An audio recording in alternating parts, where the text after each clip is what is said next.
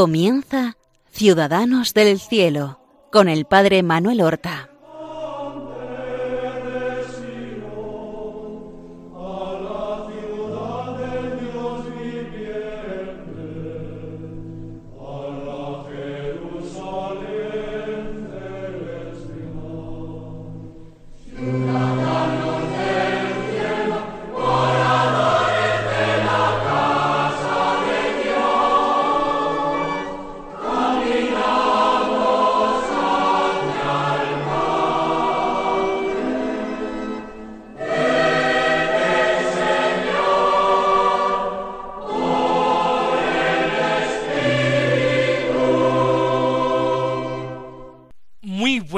Queridos amigos, oyentes de este programa Ciudadanos del Cielo, en el que nosotros hacemos memoria de nuestros hermanos los santos para imitar sus virtudes. Comenzamos una nueva emisión de este programa nuestro el día 28 de marzo.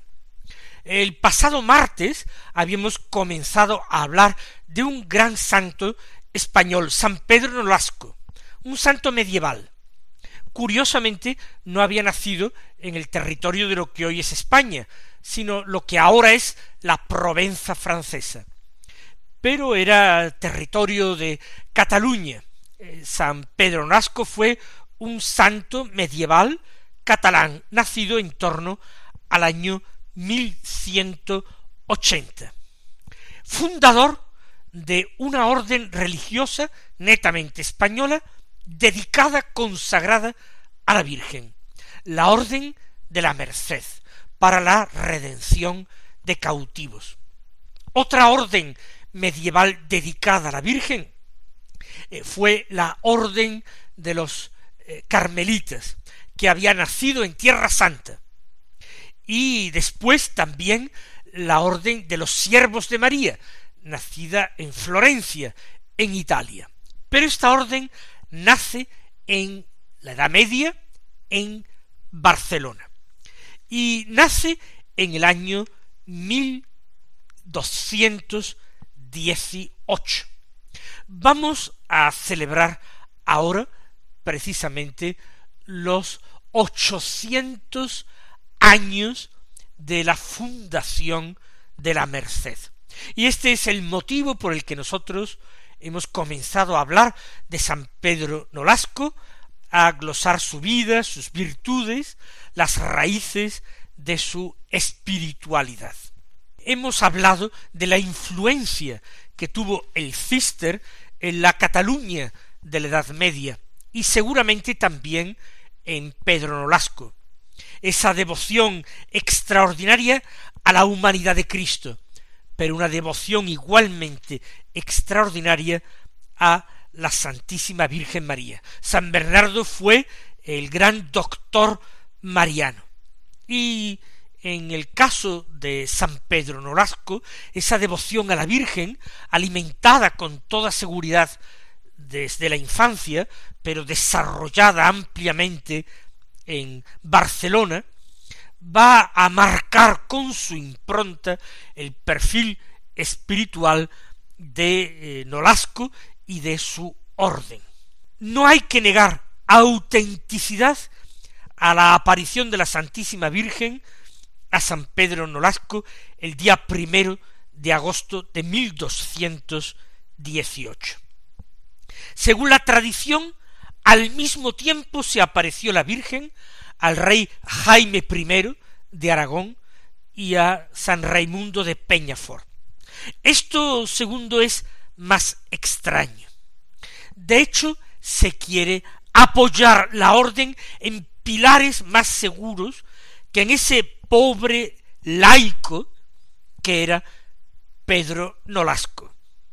Así durante años se consideró y se veneró como fundador de la Merced a este rey Jaime I de Aragón, cuando el verdadero fundador religioso, el inspirador, el padre es auténticamente Pedro Nolasco, que acoge de la Virgen un carisma fundacional, que se entrega a María como instrumento que María quiere ofrecer a su Hijo Jesús para perpetuar en la Iglesia el misterio, el carisma de la redención.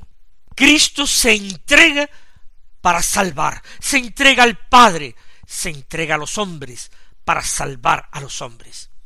Pedro Nolasco, por medio del cuarto voto de redención de cautivos, se entrega totalmente, entrega su vida y su libertad.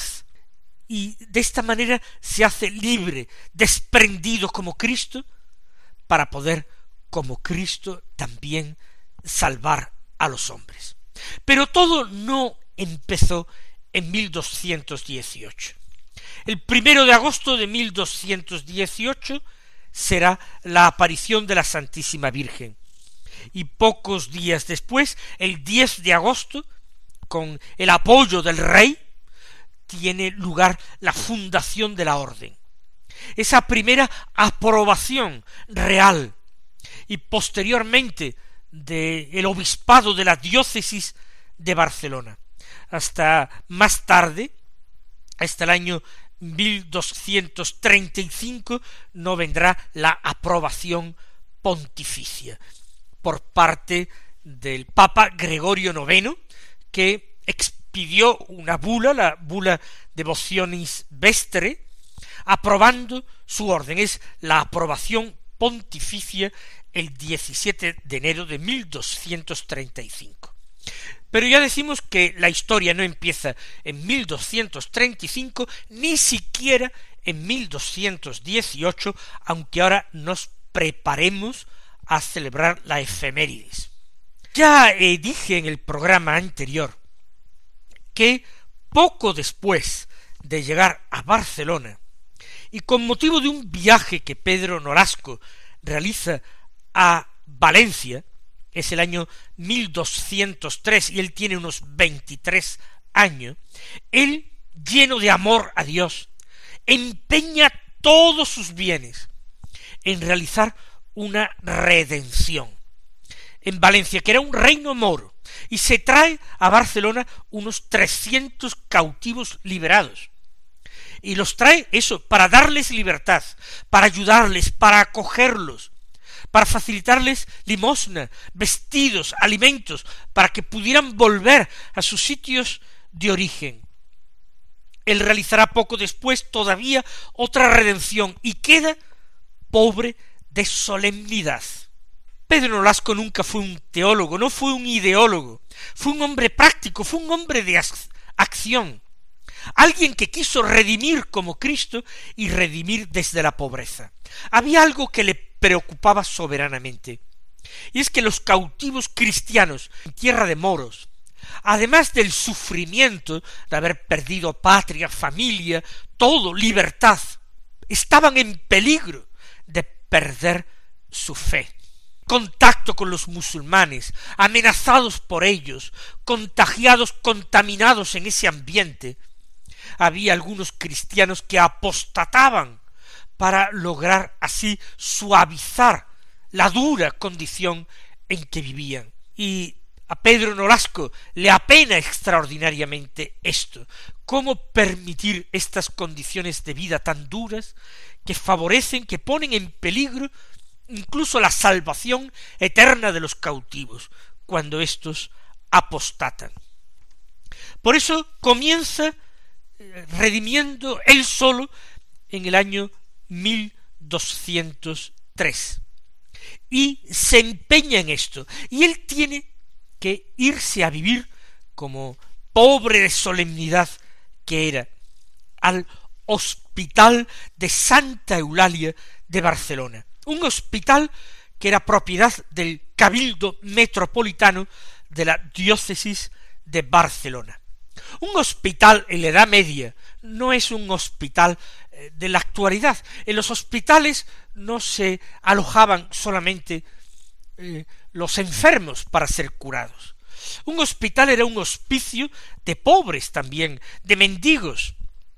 Había pobres que se hospedaban allí, que se quedaban allí, algunos enfermos, otros sanos, otros que pasaban, eran transeúntes, como nosotros les llamamos, mendigos que iban de un lugar a otro y pasaban allí unos días y luego continuaban su camino. Era un albergue de mendigos, eh, un lugar donde se acogían pobres y enfermos que no querían en ninguna parte, que no tenían familia y que por sus enfermedades no eran acogidos en otro sitio. Allí Pedro Nolasco va a volcar toda su caridad. Va no solamente a servir a los pobres, sino que va a vivir él en total y absoluta pobreza. No se va a desentender del hospital de Santa Eulalia nunca. Él vivirá personalmente y físicamente allí por lo menos quince años. Y cuando comienza a reunir compañeros que se les han apegado poco después, y ya a partir del año 1218, decididamente quiere juntar compañeros para dar comienzo a esa orden que le ha mandado constituir la Santísima Virgen, allí es donde viven, allí es donde comienzan viviendo. Él va a ser llamado y considerado rector de los pobres de la misericordia. Y este título lo recibió porque el Cabildo Catedral le encargó de la gerencia, vamos a decirlo con una palabra actual, la gerencia de aquel centro. De forma que incluso después de fundar la Orden de la Merced, él todavía siguió usando ese título de rector de los pobres de la misericordia. Ya Nolasco y sus compañeros, después de la fundación, decidieron dejar el hospital y aceptaron la donación de un noble, Ramón de Plegamans, que adquirió un solar junto al mar y lo donó a la orden naciente el 6 de agosto de 1232 y edificó además un convento donde ya los mercedarios se instalarían en 1234. Vemos cómo las obras de Dios van naciendo así, en la pobreza desde la pobreza más grande. Una pobreza que es austeridad. Los frailes que ha fundado San Pedro Nolasco llevan el hábito blanco, que es un color sencillo, son hábitos de lana cruda, sin ningún tipo de tintes. Ellos visten y calzan de una forma muy modesta, austera, pero sin convertir la pobreza en un fin en sí mismo. Porque el fin de ellos no es vivir la pobreza, el fin de ellos es redimir cautivos y entregarse para redimir cautivos. Esto es lo fundamental. Entonces ellos pueden utilizar medios, administrar dinero, usar eh, mulos o animales de carga, contratar eh, barcos y tripulaciones para ir a otros países al norte de África a redimir cautivos. Esa es la finalidad. Pero en el origen, la pobreza y la confianza en María. Y en esto también nosotros podemos aprender.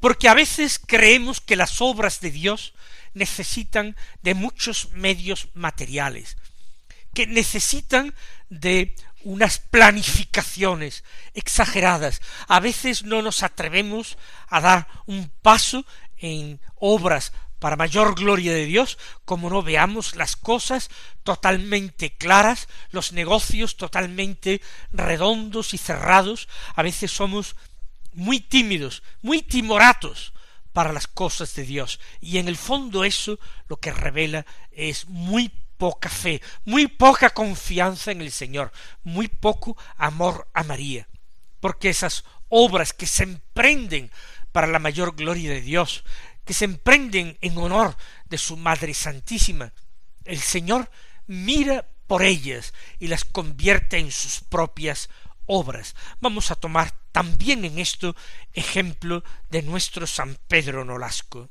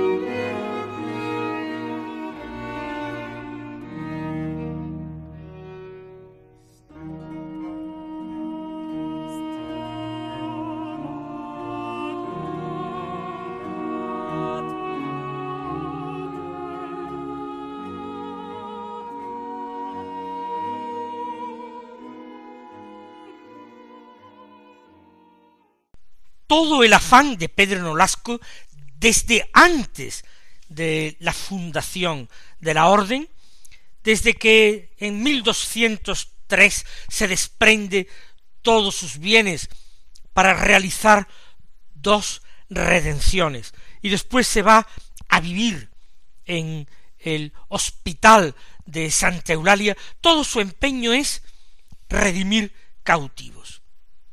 Por esto él pide limosna y acoge limosnas para poder realizar más redenciones. Por eso él habla con otras personas, las entusiasma con este ideal. Él no solamente da dinero, él se da a sí mismo. Por eso, inspirado por la Virgen, terminará realizando aquel voto, aquel cuarto voto, que consiste en que se pueden dar a sí mismo, darse a sí mismo materialmente para redimir a otra persona, a otro hombre. Es decir, quedarse uno como cautivo para dar la libertad a otros. Esto es algo heroico, caritativamente heroico. Así él va a vivir y, como hemos dicho, en 1218 recibe el espaldarazo definitivo de parte de la Santísima Virgen María. Ella le manifiesta ese deseo de institucionalizar lo que para él era una verdadera pasión, una llamada. Ya hay otras personas que colaboran con él personalmente con sus bienes. A partir de ahora, un grupo de hombres se le unen para formar la congregación y con la ayuda, ya lo dijimos, del rey Jaime I y el consejo de Raimundo de Peñafort, se constituye eh, con una aprobación diocesana por parte del obispo de Barcelona la orden de la merced de los cautivos. Más tarde se llamará la orden de Santa María de la merced de los cautivos. Y hay un montón de personas que empiezan a colaborar de distintas maneras, cada uno a su nivel distinto. Habrá unos que quieran ser clérigos y entren en la orden para ser sacerdotes. Otros quieren unirse como laicos. Otros como laicos para trabajar sin un compromiso definitivo de votos. Van a ser los donados. Otras son mujeres que quieren colaborar con la orden, bien asistiendo a los cautivos redimidos con sus bienes, bien buscando la vida de oración y rezando por la orden en beaterios o en conventos. Otros recogiendo limosnas y formando cofradías de seglares, hombres y mujeres, que buscaban allegar fondos para realizar redenciones. Otros simplemente serán limosneros o cuestadores que irán por distintos pueblos, por iglesias, por parroquias, que tendrán huchas, alcancías, eh, cestos para recibir donaciones de dinero o de cosas en especie. Se va formando todo una verdadera administración eh, a través de distritos y se van formando nuevos conventos, nuevas comunidades. San Pedro Nolasco logra establecer comunidades en Lérida, en Zaragoza, hasta diecinueve conventos. Al frente de cada convento de frailes hay un comendador. Ese es el nombre que aún hoy en día reciben los superiores de los conventos, comendadores. ¿Por qué? Porque a ellos se encomendaban las personas, frailes, se encomendaba la limosna que servía para redimir cautivos, se encomendaban las mismas expediciones eh, dirigidas precisamente a este fin de redimir cautivos. Este fue el comienzo de esta orden blanca, de esta orden española de la Merced. Todavía le faltaba la aprobación pontificia, como hemos dicho, pero San Pedro Nolasco tuvo la satisfacción de conocer esta aprobación final del Papa en el año 1235. En la bula Devocionis Vestre, el Papa llamaba a San Pedro Nolasco Magister, maestro, aunque él nunca utilizó este título. Algunos piensan que este título de Magister había que traducirlo por maestre, no maestro, y por eso la Merced era una orden militar. De ahí la fundación por, eh, Jaime I el Conquistador. Sin embargo, eh, los frailes mercedarios, los primeros, veían en su fundador verdaderamente al modelo, al maestro. Esta bula concedió a la Orden de la Merced la regla de San Agustín, que era la que se daba a todas las nuevas órdenes, una regla sencilla, espiritual, corta, que se podía adaptar a distintos estilos de vida. De hecho, el concilio de Letrán había prohibido en el año 1215 que se creasen nuevas reglas de órdenes religiosas y había que adaptar las ya existentes. El próximo día seguiremos contando algunos de los acontecimientos que jalonaron la vida de nuestro santo fundador Pedro Nolasco y el comienzo de su orden. Hasta entonces, queridos oyentes, que el Señor os bendiga.